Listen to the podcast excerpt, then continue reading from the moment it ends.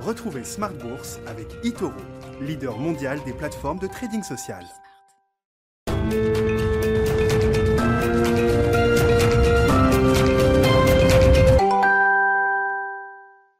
Et c'est reparti pour Smart Bourse, votre double dose quotidienne de marché en direct sur Bismart, chaque jour à la mi-journée, 12h30, 13h. Et le soir, la grande édition, le grand digest de l'information économique, financière et boursière pendant une heure à partir de 18h30. Au sommaire ce soir, des marchés qui digèrent les euh, derniers chiffres d'inflation aux États-Unis. Et c'est à nouveau une surprise. Au-delà des attentes, le chiffre global de l'inflation américaine pour le mois de juin ressort à 5,4% sur un an. On rentrera évidemment dans le détail de ce rapport l'indice des prix à la consommation qui a été publié euh, en début d'après-midi. Je le disais, les marchés euh, encaissent. Les marchés de taux n'ont absolument pas bronché sur la nouvelle. Le 10 ans américain tourne toujours autour de 1,35% avec à peine quelques mouvements au moment de la publication du chiffre euh, en début d'après-midi et les indices actions en Europe qui terminent autour de, de l'équilibre. Une inflation transitoire qui perdure. Quels sont les enseignements à retirer de ce rapport? C'est une question qu'on posera à nos invités de Planète Marché dans quelques instants.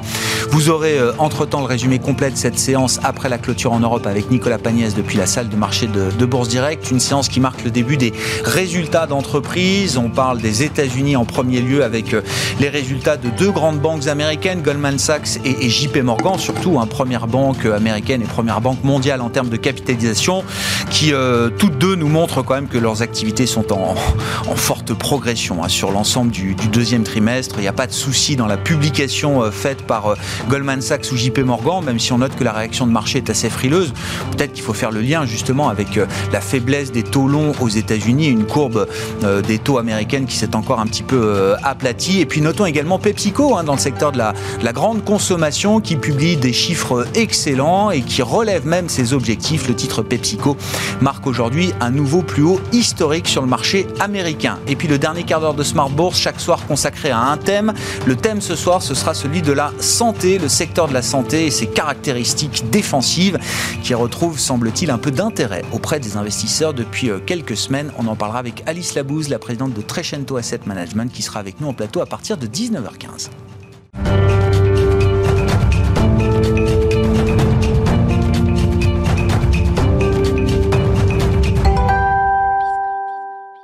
Mais d'abord, le résumé de cette euh, séance boursière marquée par le coup d'envoi des trimestriels et l'inflation américaine avec Nicolas Pagnès depuis la salle de marché de Bourse.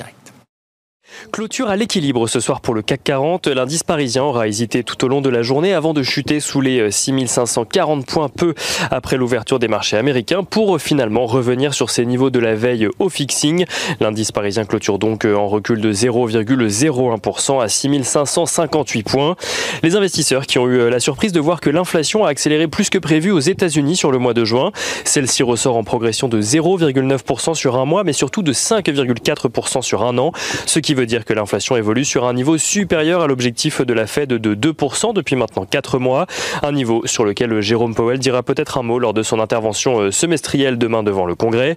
En attendant, le rendement obligataire à 10 ans aux États-Unis se détend après être monté à 1,38% au moment de la publication de la statistique. Il est à la clôture euh, du marché parisien à 1,36%. Toujours en matière d'inflation, les investisseurs ont pu suivre l'évolution des prix en France et en Allemagne également aujourd'hui. Euh, donc ils ont pu découvrir l'inflation dans l'Hexagone. Tout d'abord, inflation qui accélère euh, légèrement de son côté au mois de juin. Euh, l'indice des prix à la consommation augmente de 0,1% sur un mois après 0,3% au mois de mai. Sur un an, l'inflation s'élève à 1,5%. En Allemagne, l'inflation a connu une décélération de son côté sur le mois et ressort à 2,3%.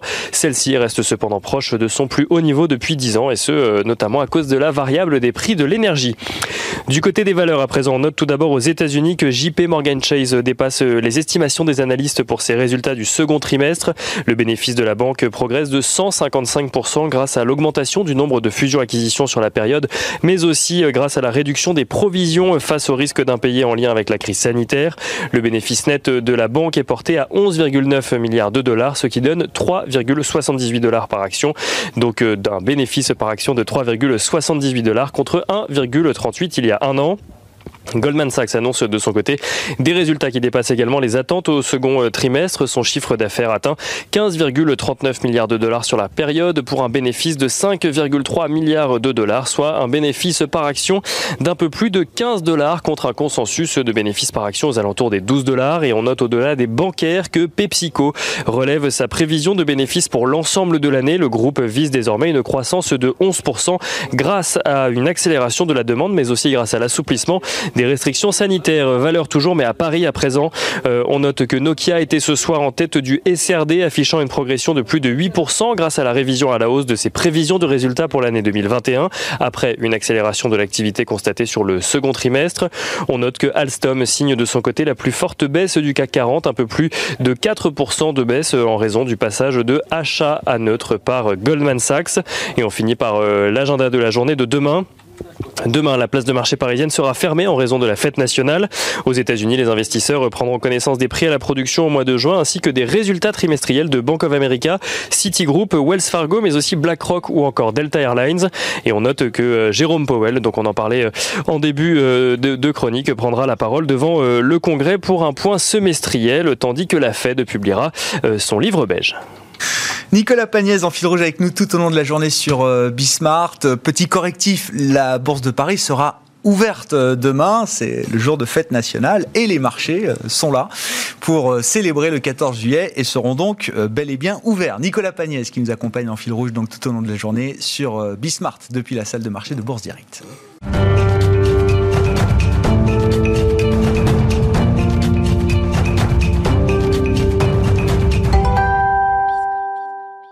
Trois invités avec nous pour euh, décrypter chaque soir les mouvements de la planète marché. Jeanne Asraf-Biton est avec nous ce soir, directeur de la recherche marché de l'IXOR. Bonsoir et bienvenue Jeanne. Bonsoir Grégoire. Merci d'être là. Merci à Louis de Fels de nous accompagner également, le directeur de la gestion de Gay-Lussac Gestion. Bonsoir Louis. Bonsoir Grégoire. Et Cyriac Dayan avec nous. Bonsoir Cyriac. Bonsoir. Merci d'être là. Vous êtes gérant diversifié chez Sanso IS. L'inflation évidemment euh, à la une. Alors la question initiale c'était est-ce que les doutes sur la croissance euh, l'emportent aujourd'hui sur les craintes inflationnistes? Ça c'était la question avant la publication à 14h30 de l'inflation américaine, l'indice des prix à la consommation, le CPI dans son acronyme euh, anglais, qui surprend à nouveau à la hausse puisque le chiffre headline, le chiffre global, ressort à 5,4% sur, euh, sur un an. Et puis si on prend des mesures un peu plus strictes d'inflation, l'inflation cœur, expurgée des éléments les plus volatiles, on est là aussi hein, euh, en rythme sur un an, sur un, un rythme toujours plus important, plus important en tout cas que le mois précédent, puisque le core CPI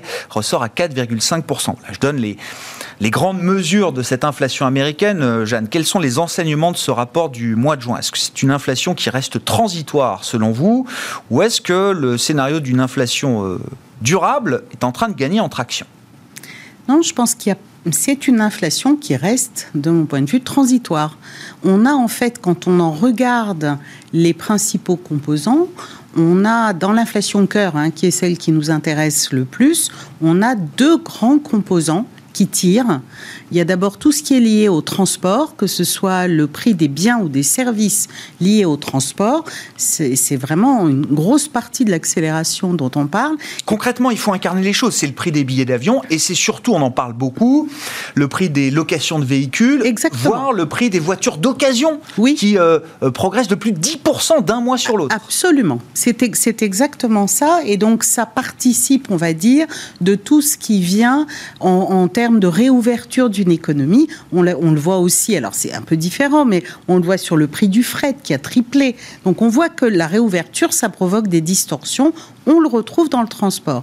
Après, il y a l'autre élément qui, lui, pourrait être... Alors, le, temps de la transition, pour finir sur le transport, très difficile à dire. On peut estimer entre, entre 3 et 6 mois probablement pour normaliser en quelque sorte euh, le, les, les canaux de, de l'économie, on va dire.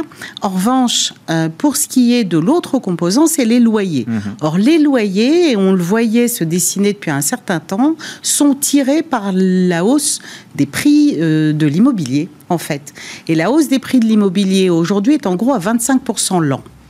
Donc, on sait que sur les mois qui viennent, l'inflation des loyers devrait encore accélérer aux alentours de 3-4%. Il y a une corrélation très forte entre les prix d'un bien oui. immobilier et les loyers qui avec, est avec un peu de décalage. Avec un délai qui est aux alentours d'un an. Maintenant, ce qui paraît intéressant, c'est que l'accélération des prix de l'immobilier est en train d'atteindre un pic. Donc, a priori, ce sera aussi transitoire, peut-être un peu plus long, mais transitoire quand même. Mais j'allais presque dire, c'est presque une bonne nouvelle, parce qu'en réalité, euh, il est nécessaire de voir une inflation qui soit un peu plus, entre guillemets, durable et pas seulement un choc relatif de prix. Parce qu'un choc relatif de prix comme celui qu'on peut avoir sur le baril, sur le prix des, transports, etc., ça peut avoir l'effet, euh, un effet euh, euh, de frein sur l'activité. Et ce, ce, que les banques centrales recherchent depuis 15 ans et ce qu'on recherche tous, c'est une reflation. C'est pas de l'inflation, mmh et en tout cas pas de l'inflation sur quelques biens. C'est un phénomène plus général dans lequel la croissance nominale revient. La mauvaise inflation, c'est celle qui va euh, tuer le client, qui va tuer la demande, c'est ça? Oui. Absolument. Alors que on a besoin d'avoir une inflation un peu plus stable et puis installée au niveau de l'inflation cœur aux alentours de 2, 2,5. C'est en gros ce que veut la Fed et c'est un peu les niveaux nécessaires, notamment compte tenu des dettes qui ont été accumulées. Il faut bien qu'on puisse ronger la dette année après année. Alors l'élément essentiel, ça va quand même rester les salaires avec un élément qui vient, on va dire, euh, modérer terriblement l'inflation salariale, parce que nous, on anticipe bien que l'inflation salariale va, va accélérer, peut-être aux alentours de 4%, ce qui n'est pas rien. Mais dans le même temps, il y a de forts gains de productivité aux États-Unis. Et ils sont là, ils sont bien installés. On est dans un vrai cycle de productivité, ce qui veut dire que c'est au moins 2% l'an. C'est-à-dire que la pression sur les entreprises qui viendraient du coût du travail va rester modérée et à peu près compatible avec les objectifs de la Fed. Donc c'est pas Enfin, je trouve que ça ressemble pas mal au, rapport sur l'inflation qu'on avait eu le mois dernier. Il n'y a pas énormément de, hmm. nouveautés, on va dire. C'est peut-être pour ça que le marché obligataire n'a pas tellement. Oh, on va venir au mystère du marché, mais c'est déjà le scénario euh, inflationniste que vous nous décrivez. C'est un scénario finalement euh, plutôt gagnant-gagnant c'est plutôt un bon scénario, l'idée d'un nouvel équilibre inflationniste euh, qui passe par euh, des prix durablement un peu plus élevés, mais aussi des salaires un peu plus élevés et en même temps des gains de productivité qui permettent aux entreprises de maintenir leur niveau de marge. Oui, il faut pour ça que votre première, la première partie de votre interrogation soit vraie, c'est-à-dire que les perspectives de croissance tiennent. Ça, c'est vraiment critique. C'est-à-dire qu'en réalité, beaucoup de gens focalisent sur les craintes d'inflation. Moi, je trouve que ah. même compte tenu de ce rapport et compte tenu du comportement des marchés ces dernières semaines, les craintes sont plutôt euh, qu'advient-il des perspectives de croissance? Ah, On va y venir. Alors, si c'est la vraie question, les doutes sur la croissance, mais petit tour de table quand même sur euh, l'inflation, le sujet de l'inflation. Je sais pas, est-ce qu'il faut choisir un camp transitoire, durable? Est-ce qu'on a des éléments nouveaux là à travers ce rapport euh, américain, syriaque? Non, on n'a pas d'éléments nouveaux dans le rapport parce qu'en effet, le, chiffre est quand même impressionnant en absolu. maintenant, si on le regarde dans le détail, les dynamiques sont assez proches de ce qu'on a connu depuis deux mois en hmm. fait avec cette explosion, tout simplement parce que les Américains qui veulent acheter une voiture, alors on a un problème de fond quand même sur la production de voitures aux États-Unis parce que euh, des pièces qui viennent d'Asie n'arrivent pas parce que les bateaux euh, sont, il y a trop de, il y a finalement beaucoup trop de demandes, donc les bateaux n'arrivent pas ou pas assez vite. Donc il y a quand même cette demande sur les, voitures neuves et donc sur les voitures d'occasion, bah, on se reporte sur ce qui est en stock, ce qui fait exploser les prix. La bonne nouvelle, c'est qu'une fois qu'on a acheté une voiture, on peut peut-être en acheter une deuxième, mais on va pas en acheter 40. Donc il y a un moment donné, ça devrait avoir, il devrait y avoir un phénomène de stabilisation à ce niveau-là, mais en tout cas sur le chiffre-là, ça ne s'arrête pas sur ce chiffre, enfin sur le chiffre hmm. qui a été publié aujourd'hui. Donc sur les conclusions, ça, on ne peut pas vraiment faire de conclusion sur ce chiffre-là. Il faudra attendre encore deux ou trois mois, voir s'il y a une forme de stabilisation sur le prix des voitures, sur, un, sur les loyers, enfin sur un certain nombre de facteurs. Moi, ce que je trouve plus intéressant, c'est la réaction marché. Parce que finalement, il y a une forme de crédibilité. La Fed, pour moi, est en train de gagner le premier combat. Il y a deux combats pour la Fed. Le premier combat, c'était de, faire valider par le, marché que ce, scénario, il était transitoire. Cette inflation était transitoire. Et quand on voit la réaction du T-Notes, alors il y a des, des éléments de, flux, certainement, mais il y a quand même une vraie crédibilité de la Fed. D'autant plus que Powell s'est quand même ouvert une porte en disant que s'il y avait une erreur, il y aurait une sorte de pragmatisme. Donc pour moi, la Fed joue très très bien le, son, sa, sa gamme en ce moment. Le deuxième élément, c'est qu'elle a validé ce scénario-là vis-à-vis des, investisseurs. Maintenant, il faut qu'il se réalise. Et ça, on n'aura pas la réponse ni euh, au mois d'août et certainement qu'il faudra attendre septembre ou euh, octobre pour voir cette inflation commencer à repiquer réellement si ça doit se passer comme ça. Si ça se passe pas, on rentre dans le cercle, un cercle vicieux qu'on n'a pas vu depuis euh, des dizaines d'années et là, je trouve que ce qui va vraiment être important, c'est pas la hausse des prix en tant que telle euh, au supermarché, c'est si elle se transfère dans les, finalement dans, la, dans les salaires. C'est cet effet de second tour mmh. et on rentre dans ce cercle vicieux qu'on n'arrive pas à maîtriser et qui obligerait la Fed à réagir très rapidement et très agressivement. Mais ça, il est beaucoup trop tôt pour tomber dans ce scénario-là aujourd'hui. Euh, oui, alors cercle vicieux et pourtant. Euh, on comprend que c'est quand même de manière assez explicite ce que recherche aujourd'hui la Réserve fédérale américaine. Aller jusqu'à une tension du marché du travail qui permette, alors euh, pas seulement aux, gens euh, bien éduqués avec euh, des bons jobs de, gagner plus, mais toute la partie justement des minorités ou des, des bas salaires qui profitent généralement jamais justement de ces tensions sur le marché du travail. La Fed veut aller jusqu'à ce, jusqu'à ce moment-là, visiblement. tout est une question d'équilibre sur l'inflation. Ah C'est-à-dire que si vous avez une hausse de la l'inflation, on citait 2, 2,5, c'est positif et ça sera positif un peu pour tout le monde et particulièrement les bas salaires. Sauf que si vous ouvrez la boîte de Pandore et que l'inflation se met à exploser et qu'on se retrouve finalement à courir derrière, à ce moment-là, c'est clairement, en fait, toute l'économie et les, les, plus pauvres seront particulièrement touchés. Parce que quand vous avez une inflation à 15 ou 20 c'est parce qu'on Non, non, bien sûr. mais une inflation qui monte même à 7 ou 10 hein, vraiment une, inflation qui sort, enfin, ça sort de la boîte, quoi, le, fameux métaphore du tube du dentifrice. À ce moment-là, c'est toute l'économie qui, qui, en subit les conséquences. Et c'est ça, d'ailleurs, que les, les c'est toujours les plus fragiles qui. Ah, in, fine, in fine, euh, je, je pense que c'est les plus fragiles. Mais on en est très loin. Ce que je veux dire, par contre, c'est que globalement, aujourd'hui, dans les chiffres d'inflation, euh, celui qui dit le scénario, c'est certain que c'est transitoire ou c'est certain que c'est une explosion qui va venir, ça me paraît bien euh, téméraire parce que on n'a pas assez de données tout simplement et pas assez de visibilité. On peut avoir une vision, mais avoir une conviction à 100%, ça me paraît compliqué. Bon, donc on reporte encore la question au prochain rapport sur l'inflation du mois de juillet pour le mois de juin aux États-Unis. Moi, j'aurais tendance à, à, dire qu'il faut encore deux ou trois chiffres et que le scénario et le scénario principal est de marché. Hein, C'est-à-dire que si l'inflation rebaisse, il n'y aura pas de surprise. C'est vraiment ce que joue le marché aujourd'hui. Par contre, les 10 ou 20% de probabilité que ça ne se passe pas comme ça pourrait faire très mal. Il faut, à mon sens, le garder un peu en tête. On ne peut pas l'exclure à 100%. Bon, Louis, qu'est-ce que vous voulez ajouter à l'analyse? Et puis passons à la, première ou la deuxième partie de la question, qui était les doutes sur la croissance, qui semble avoir euh, repris, euh, repris le dessus depuis euh, quelques semaines. En effet, tout a été plutôt bien résumé par les invités sur le plateau.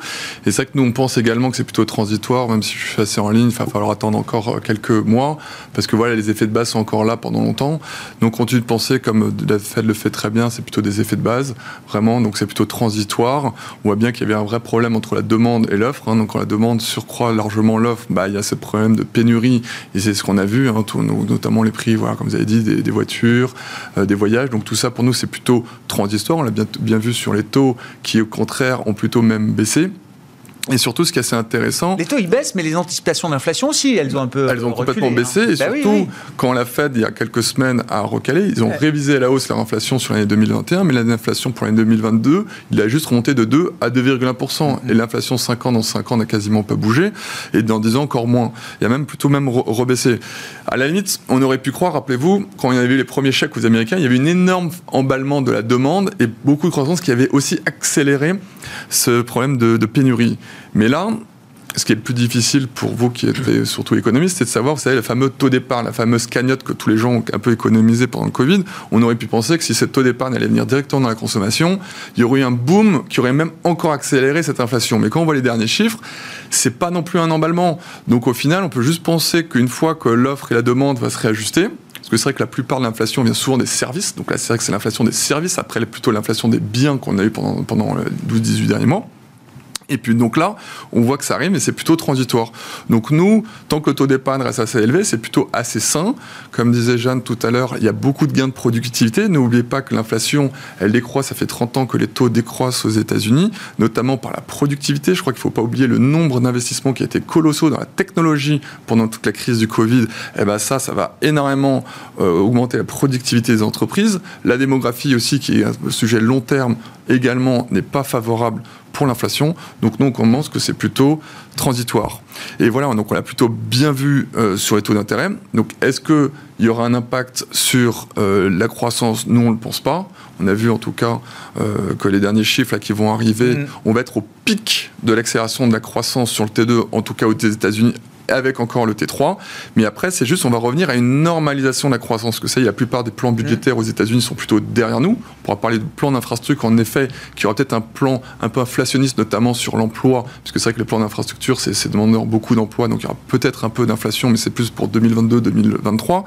Donc voilà, donc là, on a un peu un scénario, on parlera des marchés après, mais rêvé, plutôt une inflation transitoire. Je pense que la Fed l'a bien montré. En tout cas, elles vont toujours être très accommodants. On pourra aussi voir qu'avec le variant Delta qui arrive, on peut se dire est-ce que le fameux tapering que tout le monde parlait pour le mois d'août pour Jackson Hole, est-ce qu'il va arriver? Est-ce que ça va être décalé? Euh, En tout cas, peut-être qu'ils vont faire peur pour un peu comme le président français pour obliger les gens à se vacciner.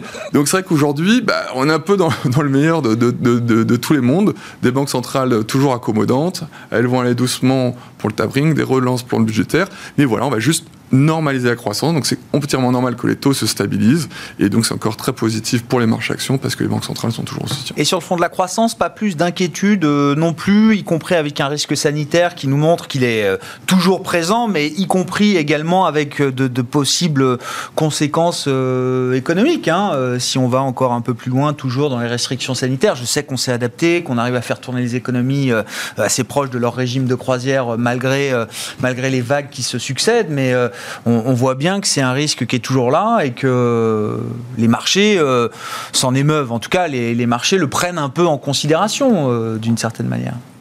Oui, non, oui, non, non, peut-être pas trop, parce que c'est vrai que moi je pense que ça y est, ça fait depuis longtemps que tous les problèmes de la, coronavirus est plutôt derrière nous, en tout cas que le marché l'a bien anticipé.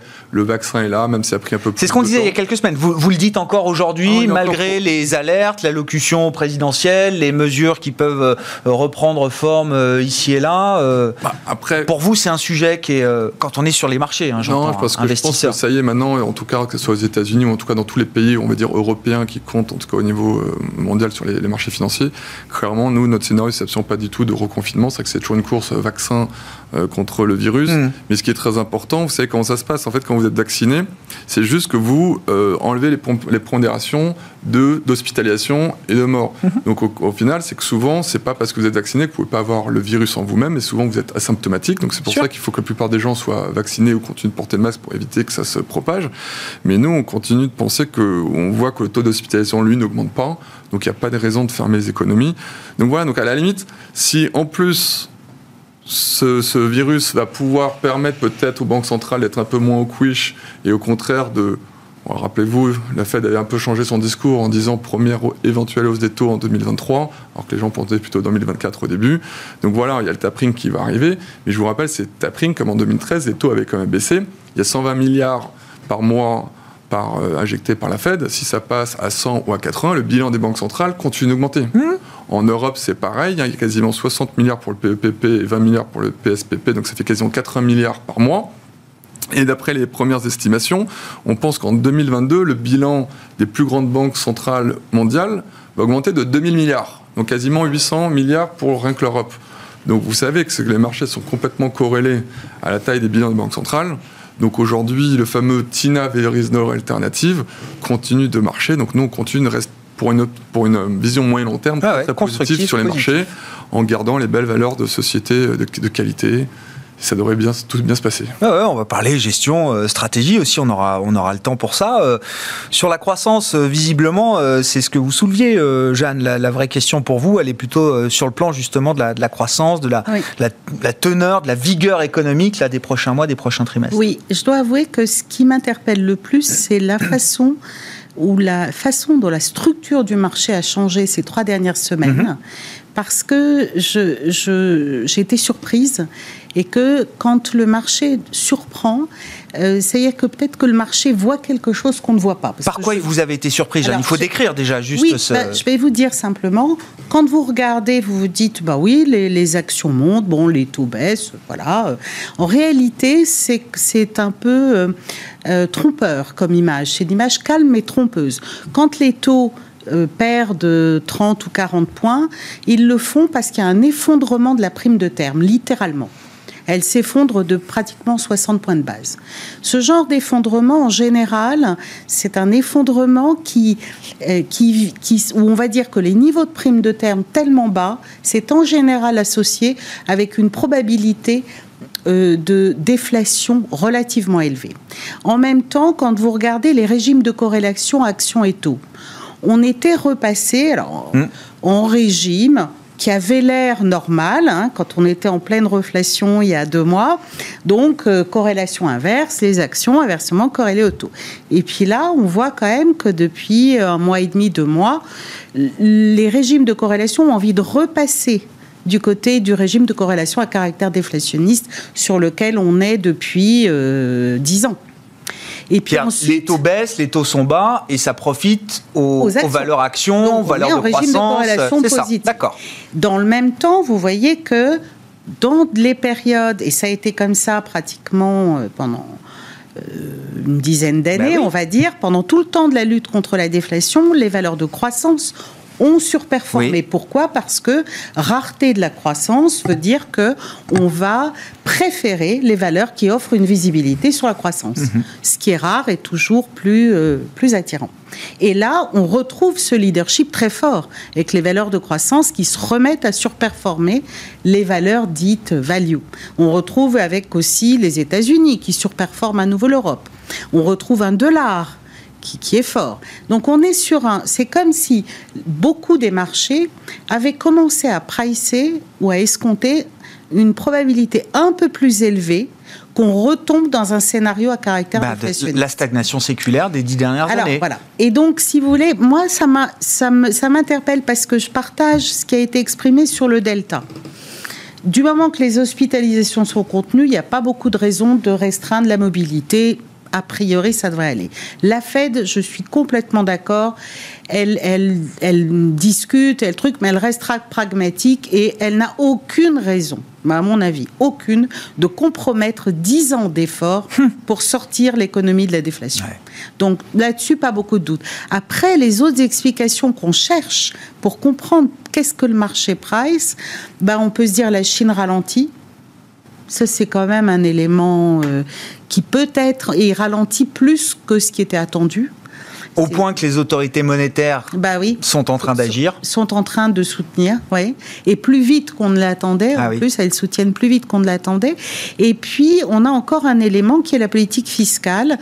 Euh, il y a quand même un, mur, ce qu'ils appellent le fiscal cliff, hein, qui arrive en 2022, parce que les énormes plans de soutien pour aider les économies à surmonter la crise du Covid, ben, s'arrête. Mm. Même s'il y a des plans de long terme qui vont être votés, les grands plans 2020-2021. Et quand vous regardez l'arrêt de ces plans, ça peut coûter plusieurs points de croissance. C'est pas des dixièmes de points, c'est des points de croissance. Donc Peut-être que c'est ça, je ne sais pas. Après, c'est bien parce que c'est intéressant. Euh, euh, les, les, gérants qui euh, aiment structurellement les valeurs de croissance, les valeurs à visibilité à duration longue, effectivement, ils sont très contents de ce genre d'environnement. Mais vous dites, attention, c'est quand même un environnement où il y a un peu plus d'aversion au risque et on préfère aller chercher des refuges là où on est sûr. moi, on a gardé une position. Ah. mais on, si vous voulez, en termes de, euh, d'interrogation, ça nous interpelle. Parce que c'est quand même très étonnant que le marché, on, disons que les explications qu'on a trouvées ne nous satisfont pas complètement. Alors pour l'instant, on se dit, non, la reflation, on a bien tous les ingrédients, elle va se poursuivre, il faut rester surpondéré sur les actions. Mais on ne peut pas s'empêcher de se dire, oui, mais qu'est-ce que, est-ce que le marché price quelque chose qu'on ne voit pas? Mm, mm.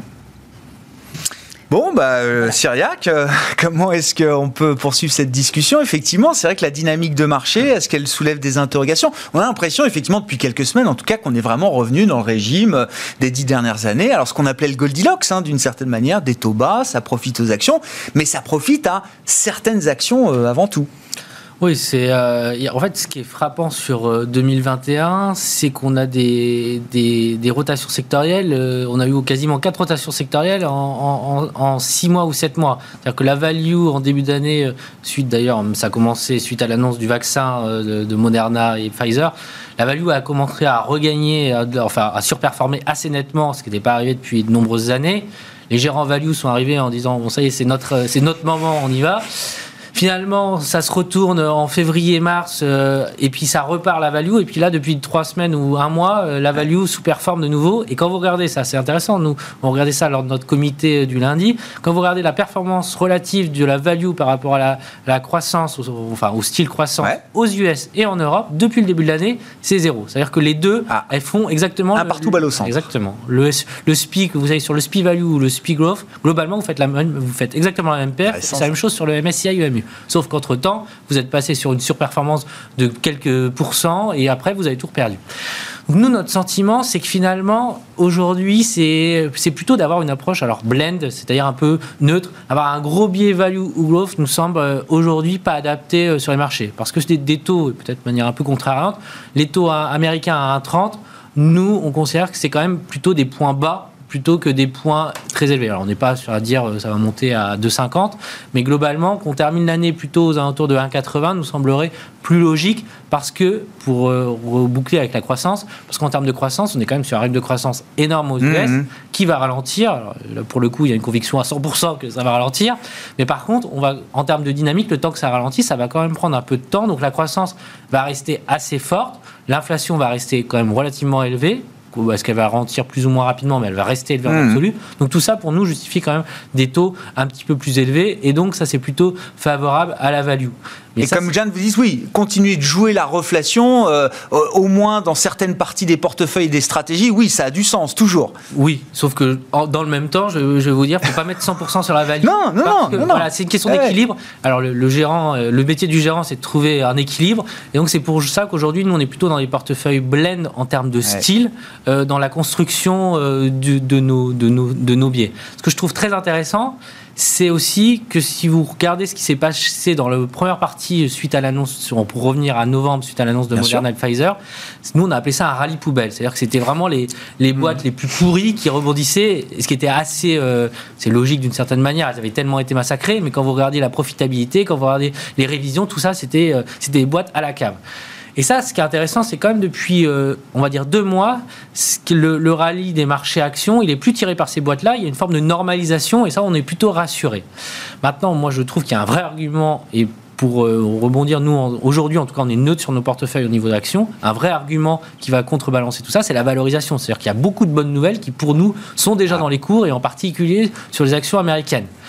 En face de ça, on pourrait, si on regardait la valorisation, on se mettrait euh, négatif sur les marchés actions. Face de ça, il y a un vrai argument que je trouve important, c'est le fameux buy the dip. C'est-à-dire que globalement, il y a tellement de liquidités dans le marché que dès que le marché baisse, globalement, il y a des acheteurs. Et je vais vous prendre un exemple rapide. Vous regardez le MSCI World, vous regardez les flux sur les ETF. Quand le marché, depuis le début de l'année, le MSCI World baisse, les flux sur les ETF grimpent. C'est-à-dire qu'il y a des flux acheteurs. Or, en général, les ETF, c'est ce qu'on vend en premier lorsque ça baisse. Ce n'est pas le cas aujourd'hui. Donc, ça veut dire qu'il y a des acheteurs qui, qui attendent les baisses de marché mais on n'est plus dans l'anticipation. Le, SPI est à plus 15, plus 20 depuis le début de l'année. Si, de notre point de vue, sur le deuxième semestre, on est plutôt sur une hausse peut-être de 5%, mais le gros du mouvement, il est fait. c'est plus maintenant où il faut être overweight.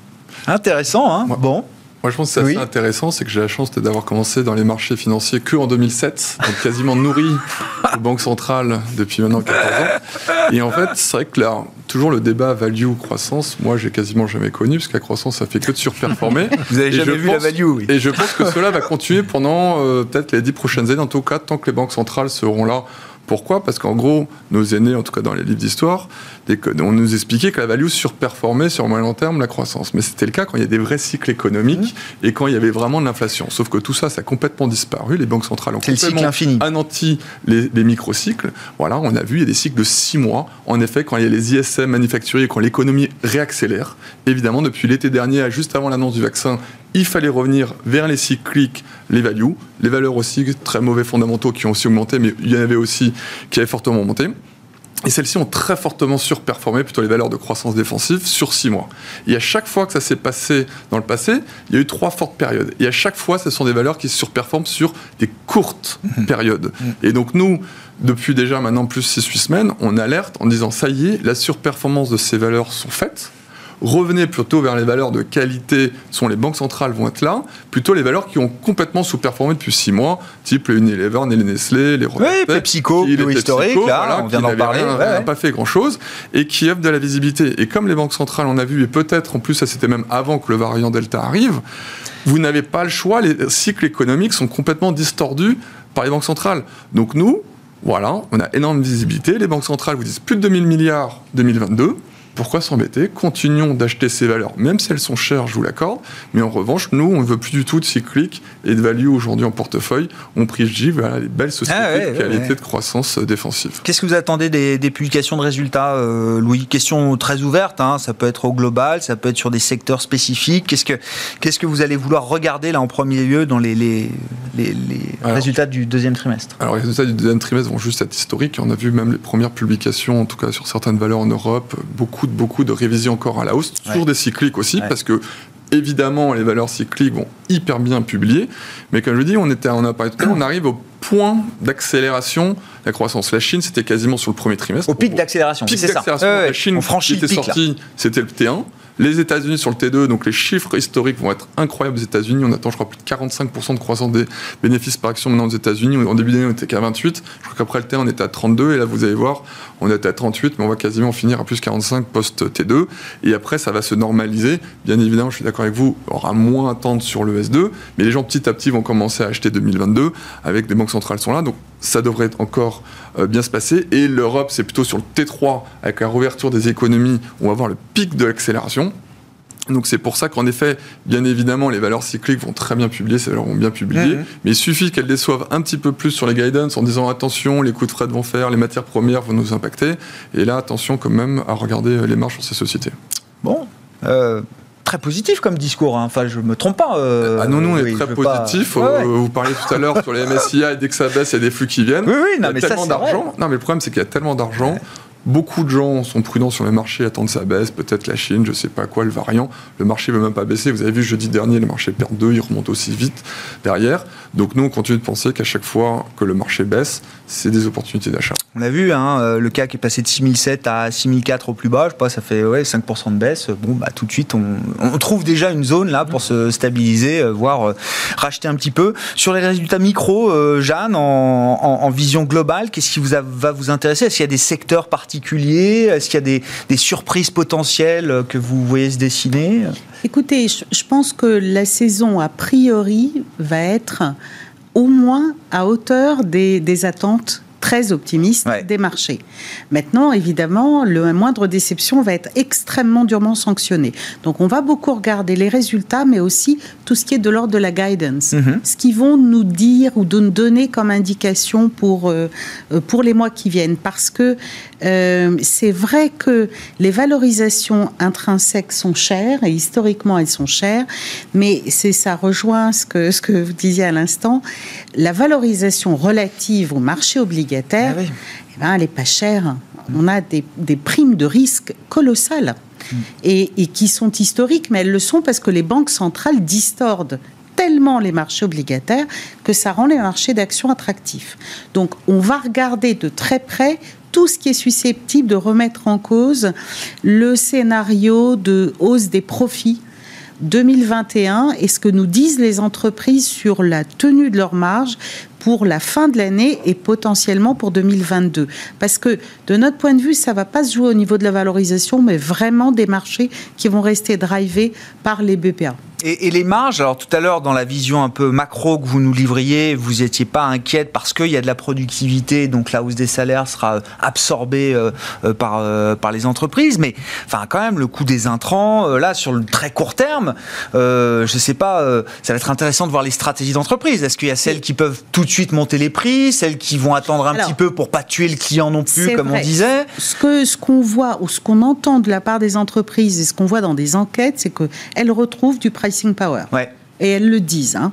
Donc elles en y compris dans des secteurs qui structurellement en avaient moins que d'autres. Euh, je ne peux pas vous dire que euh, c'est général. C'est évidemment plutôt réservé aux secteurs qui profitent de la réouverture.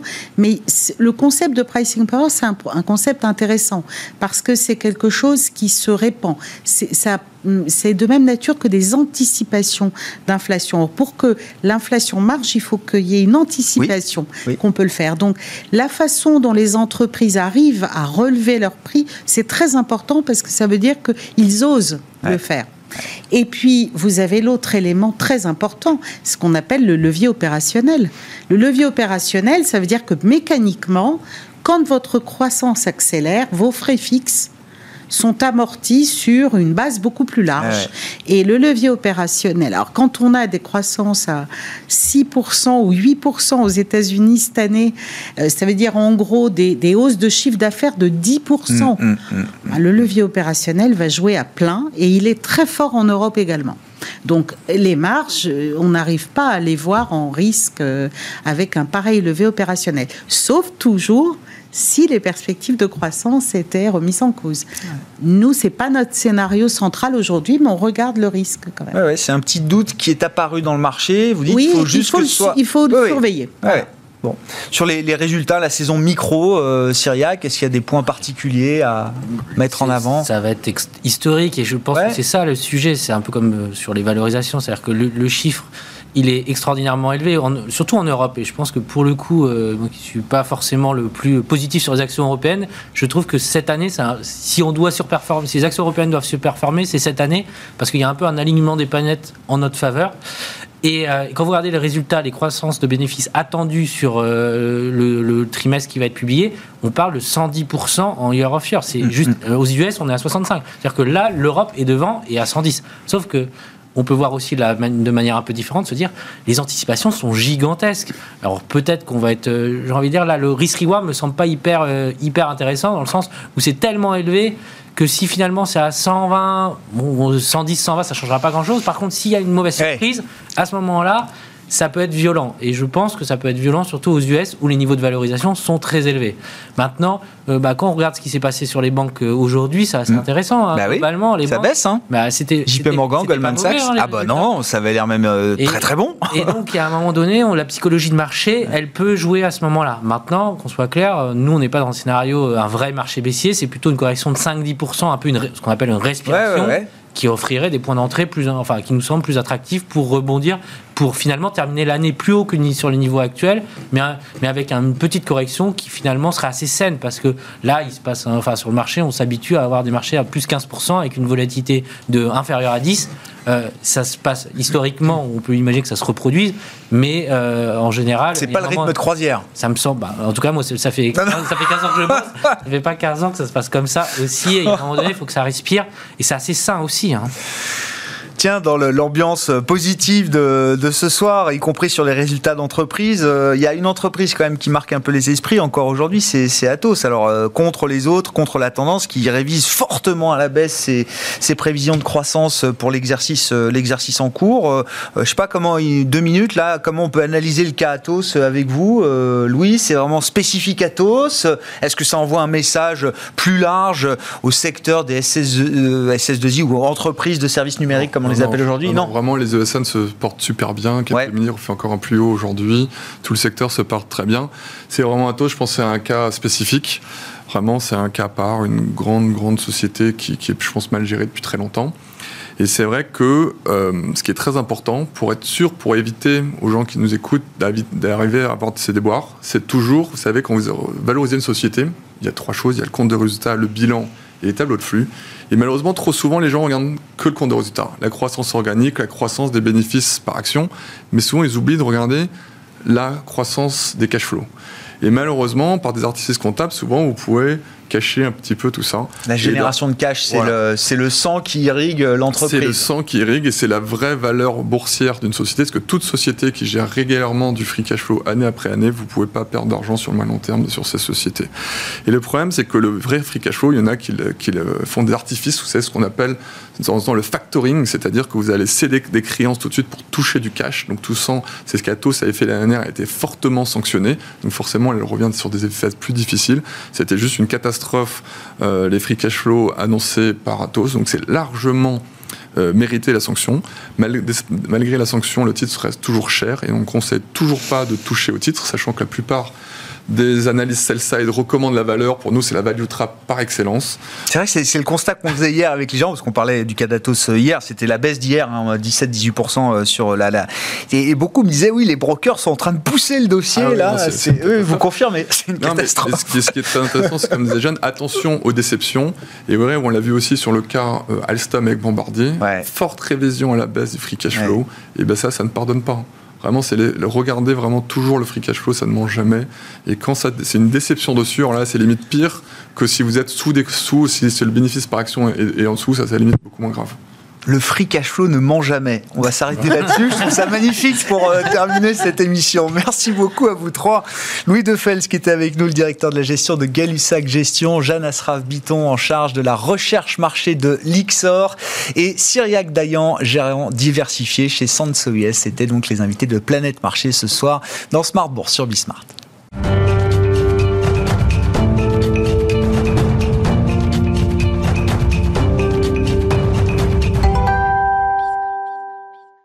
Marché à thème, chaque soir, c'est le quart d'heure thématique de Smart Bourse. Pour conclure euh, l'émission, on parle ce soir du thème de la santé au sens large et des perspectives boursières du secteur de la santé et de la pharma avec Alice Labouze, présidente de Trecento Asset Management. Bonsoir Alice. Bonsoir. Merci d'être là, ravi de vous de retrouver. C'est un des deux piliers stratégiques des, euh, des investissements de, de, Trecento Asset Management. Il y a la robotique et la, la santé pharma. Ben, c'est un peu le constat qu'on dressait avec nos invités euh, juste avant. L'ambiance de marché a un peu changé depuis quelques semaines.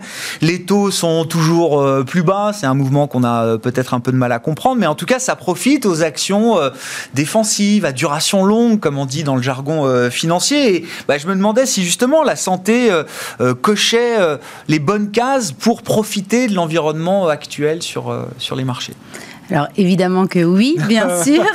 Je réponds par l'affirmative. En fait, le premier semestre, mais vous l'évoquiez sur le plateau, le premier semestre était vraiment un semestre où il fallait se laisser porter. De toute façon, le marché montait. Et donc là, évidemment, euh, la question, c'est au second semestre qui va se passer. Et il y a des chances pour qu'il y ait un peu plus de sélection qui soit faite par les gérants. En tout cas, euh, il, va falloir un petit peu mieux, euh, peut-être aller choisir ses secteurs d'activité, peut-être aller choisir ses sociétés. Et dans ce cadre-là, il me semble que la santé, qui a quand même bien performé cette année, mais probablement probablement moins que certaines valeurs cycliques ou, des, ou les mal aimés de l'année dernière qui ont quand même énormément fonctionné cette année, peut tirer son épingle du jeu. Je rappelle, on l'avait déjà dit en plateau, mais que le marché américain de la santé reste fortement sous-valorisé par rapport à l'ensemble des indices américains.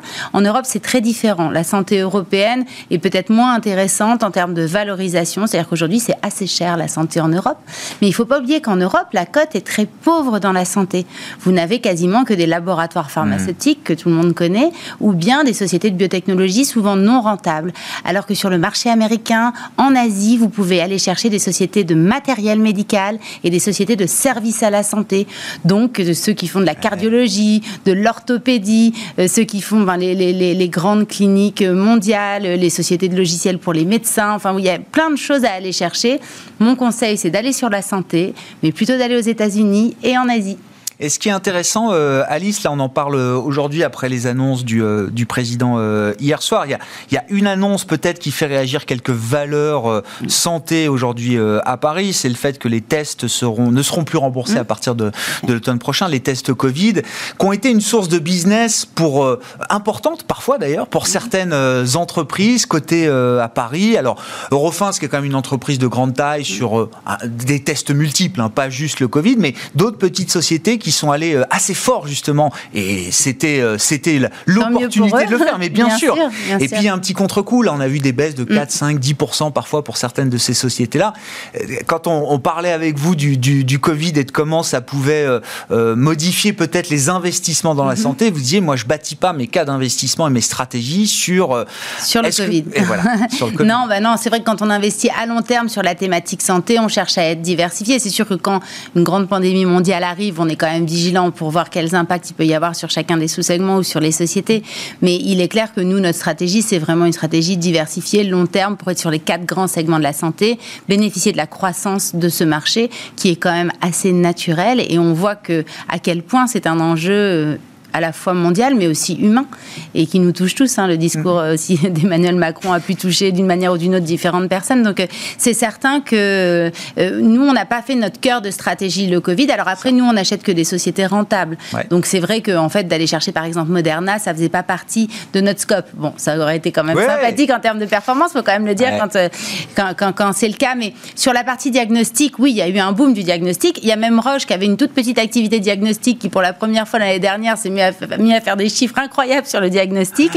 Euh, il y a Abbott, en fait, euh, qui a annoncé là très récemment une suppression d'un certain nombre de postes sur la partie diagnostic. Donc du coup, c'est un peu tout en chaîne. C'est-à-dire que en juin sur, la, sur le variant Delta, il y a eu quand même un regain d'intérêt autour du diagnostic, des tests et tout ça. Puis là, depuis le début du mois, bon, bah, c'est moins sympathique et il y a des chances pour que ce soit moins une manne extraordinaire. Euh, d'autant euh, si les pays commencent à ne plus rembourser évidemment les tests Covid, bon, ça va être différent. Il y en aura peut-être un peu moins qui seront faits. Bon, et puis la, santé, évidemment, les sociétés de, santé, de technologie au service de la démographie. Et vous nous parlez d'une société, alors j'ai vu qu'elle est cotée à Hong Kong, c'est ça C'est une société chinoise, Alice, qui mm. s'appelle Jingxin Fertility.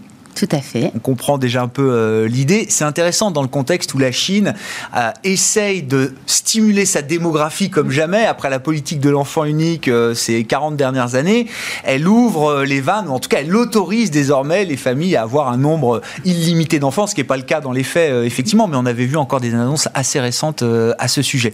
Que fait concrètement Jingxin Fertility alors? C'est la reine, on va dire. C'est-à-dire c'est une société leader en Asie, mais aussi très présente aux États-Unis. Donc 30% du business est sur la côte ouest américaine, 70% c'est en Chine, et ils font de la procréation médicalement assistés. Et ils ont des cliniques, en fait, euh, vraiment d'assez haut niveau, avec un taux de réussite très élevé, euh, en tout cas de succès, on va dire, sur la procréation, beaucoup plus élevé que l'ensemble du marché chinois, par exemple. Et donc, ça fait d'eux vraiment, euh, si vous voulez, dans cette période où la Chine cherche à rééquilibrer ses sujets démographiques, et vous avez raison, raison c'est le bon terme, hein, c'est la question démographique. La Chine fait face à un vieillissement colossal de sa population, à un problème de renouvellement de sa population active.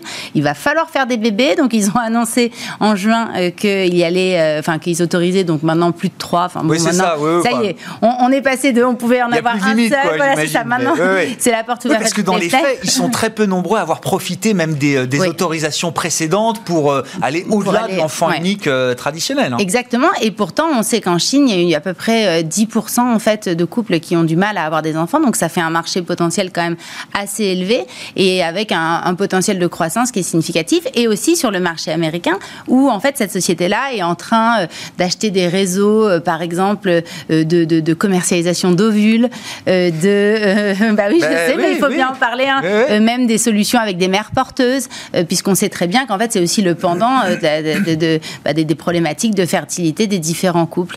Et donc, j'ai trouvé ça intéressant de parler de cette société parce que ça reboucle un peu avec le début de, de notre échange, qui consiste à dire, allons, oui, le Covid est important, évidemment, dans la santé, mais là, on est en train, si vous voulez, d'en sortir plus ou moins le sujet, c'est où est-ce qu'on va chercher de la croissance, de la niche, des choses différentes. Et les questions de fertilité dans les pays en développement et les pays développés sont absolument cruciaux. Les questions démographiques, à tout point de vue, sont absolument cruciaux. Et je trouve que cette société, si vous voulez, qui est vraiment, de mon point de vue, une vraie pépite. C'est-à-dire que pour moi, c'est une société qu'il faut entrer dans son portefeuille et la garder longtemps ah parce qu'en fait, elle est en train de prendre des parts de marché sur le marché américain. Elle est très présente sur le marché chinois et elle se développe sur toute l'Asie du Sud-Est. Euh, juste pour la petite histoire, hein. elle a été introduite en bourse à Hong Kong en 2019. Elle a levé 390 millions de dollars. Aujourd'hui, la société vaut 4,5 milliards. Euh, voilà, donc on est juste deux ans après. C'est pour vous donner une petite idée. Après, ça swing et c'est assez cher. C'est-à-dire que c'est une société, c'est pas c'est pas bon père de famille, euh, voilà. Non, mais c'est un processus qui est complètement dérisqué. Enfin, je veux dire, leurs technologies sont déjà sont, sont, sont ah bah, ils déjà voilà, y a le marché est là, ils sont déjà implantés. Voilà, premièrement, c'est une société rentable, c'est une société qui fait du business, une société qui a déjà des cliniques pignon sur rue, qui a été créée par un consortium de médecins chinois très connus, très réputés sur le marché chinois, justement sur ces sujets de fertilité. Et je pense qu'elle va c'est une société qui va gagner encore en taille significativement par sa stratégie, par son positionnement et par l'écosystème dans lequel elle est, qui est un problème démographique majeur, et pas seulement euh, en Asie, mais aussi, euh, mais aussi aux États-Unis avec les problèmes de fertilité. Qu'est-ce qui fait qu'elle est... Euh, meilleure que d'autres justement dans ce marché, sur ce marché de la procréation Alors déjà, c'est une des rares à être cotée. C'est-à-dire qu'en fait, c'est toujours pareil. Vous savez que sur les marchés financiers, il y a une prime en fait hein, à, euh, aux pure players côté. En fait, il y a quasiment pas de sociétés qui pas sont comparables, vous dites. Franchement, non, ou très peu. Ou alors ça va être des divisions de grands groupes et donc c'est très dur de donner un prix, enfin en tout cas mm, mm. d'évaluer euh, la dynamique au sein du groupe.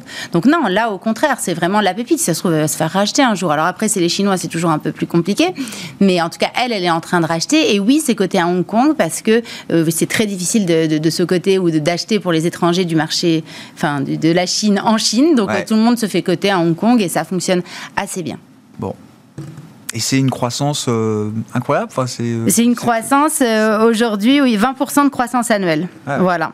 Et juste les bénéfices par action, c'est 40% de croissance annuelle. C'est-à-dire qu'en fait, le, chiffre d'affaires augmente de 20%, mais les bénéfices, augmentent de 40% par an. Voilà. Donc en plus, ils gagnent en productivité rentable et en marge. rentable. Voilà. Jinxin Fertility, donc côté à, Hong Kong pour ceux qui s'intéressent bah, aux questions démographiques et à comment la, santé peut apporter des, des solutions Merci beaucoup Alice Alice Labous qui est venue euh, nous parler du secteur de la santé, de la pharma et de Jinxin Fertility, la présidente de Trecento Asset Management avec nous dans le quart d'heure thématique de Smart Bourse ce soir. Ainsi se termine cette émission. On se retrouve demain en direct, non pas demain, les marchés seront ouverts, mais euh, nous serons off pour euh, la fête nationale. On se retrouve donc jeudi en direct à 12h30 sur Bismart.